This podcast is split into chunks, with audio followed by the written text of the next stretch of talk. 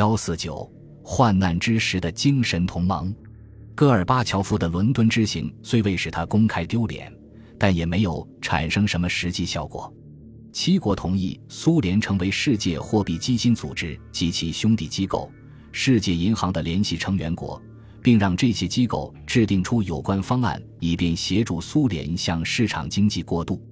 至于美国，总统布什在其赴伦敦前几天已经致函戈尔巴乔夫，他们将以如下方式资助苏联：采取小规模试验计划，将某一地区的食品批发业私有化，派一些人调查军转民的可能性，另外一些人负责能源部分。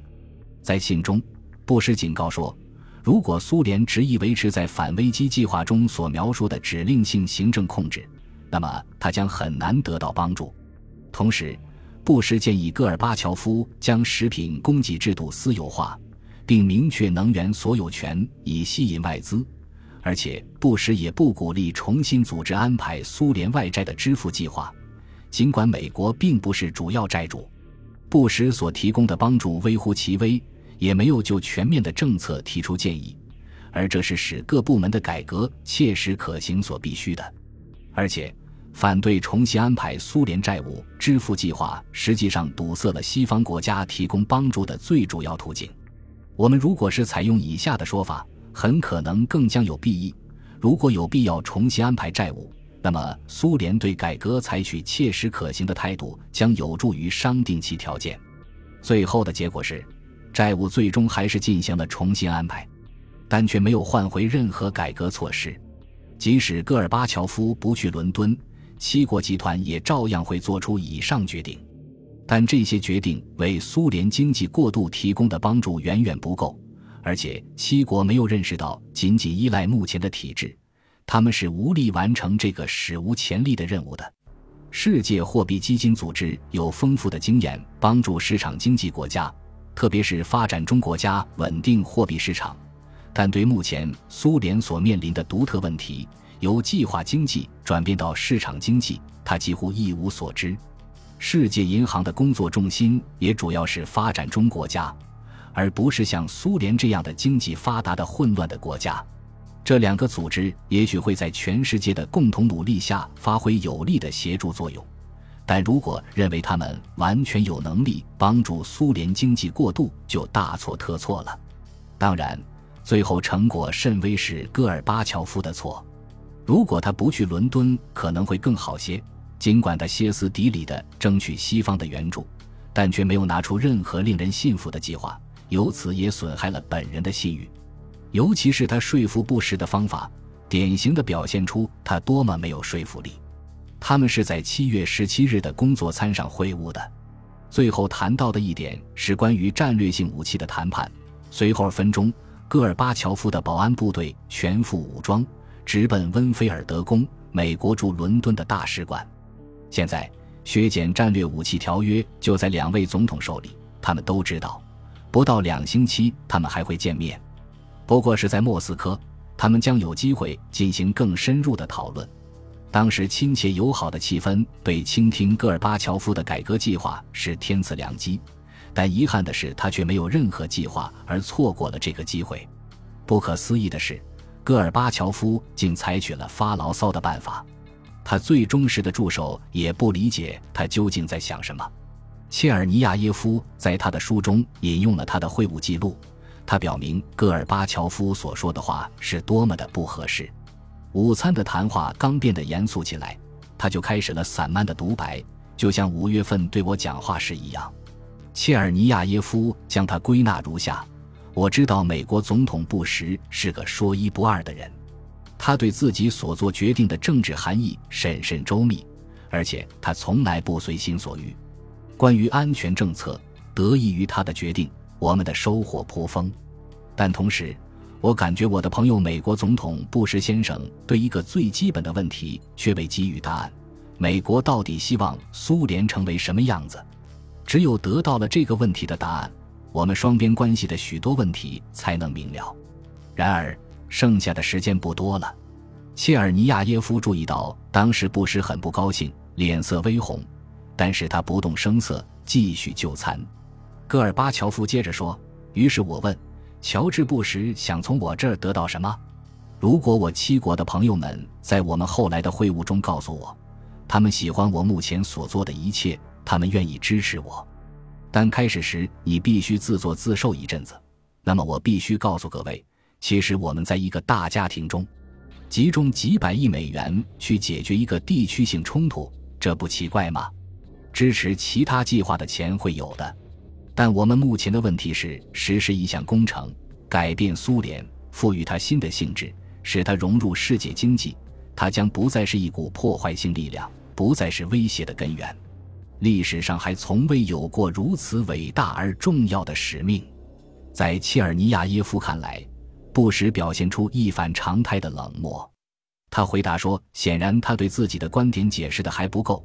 他认为他很清楚地表达了他想看到一个民主的苏联，拥有市场经济，与西方世界的经济融为一体，各共和国与联盟中央成功的联合。”他指出，并非每个美国人都会支持他对苏联的态度，而且那些人也的确制造出一些现实的难题。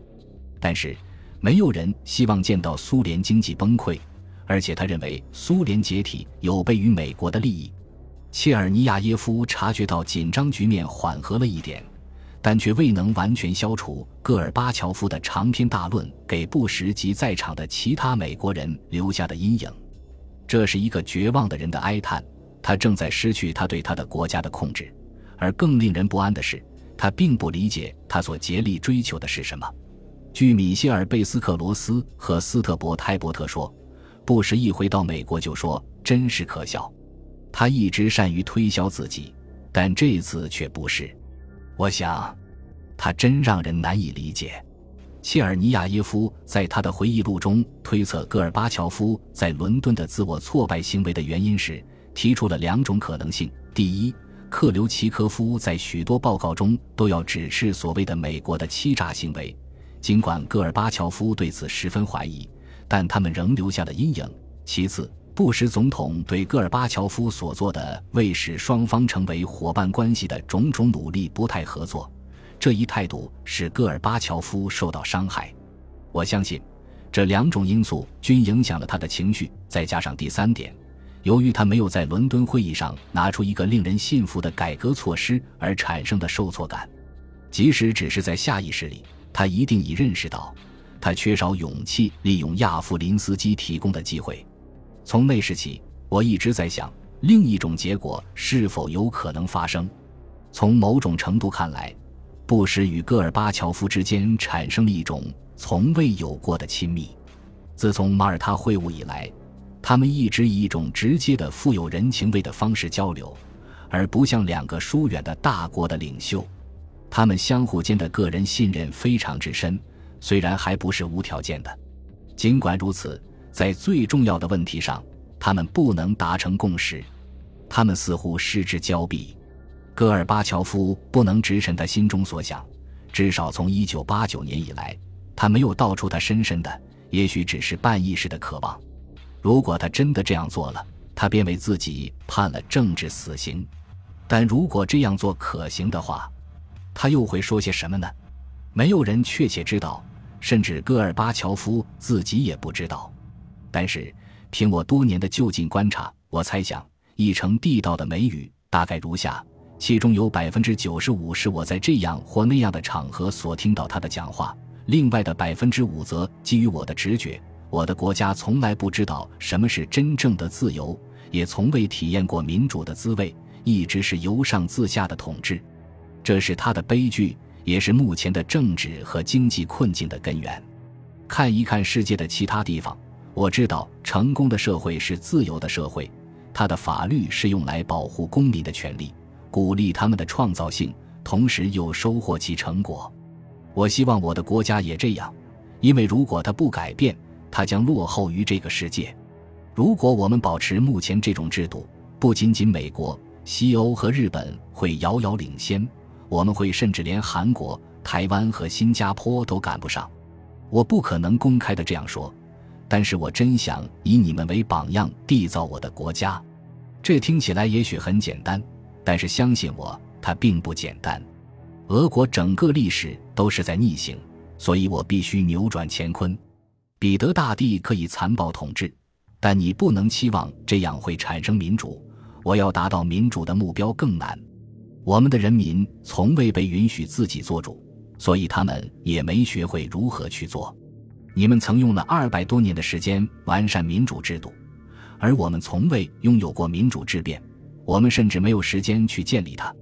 尽管这样，我却不能接过你们的制度，然后把它移植到我们的土地上，并期望它奏效。我们要摒弃旧制度，并给人们一段适应时期。我只能利用现有的人和物，我不可能重新发明一个新的民族和新的历史。本集播放完毕，感谢您的收听，喜欢请订阅加关注，主页有更多精彩内容。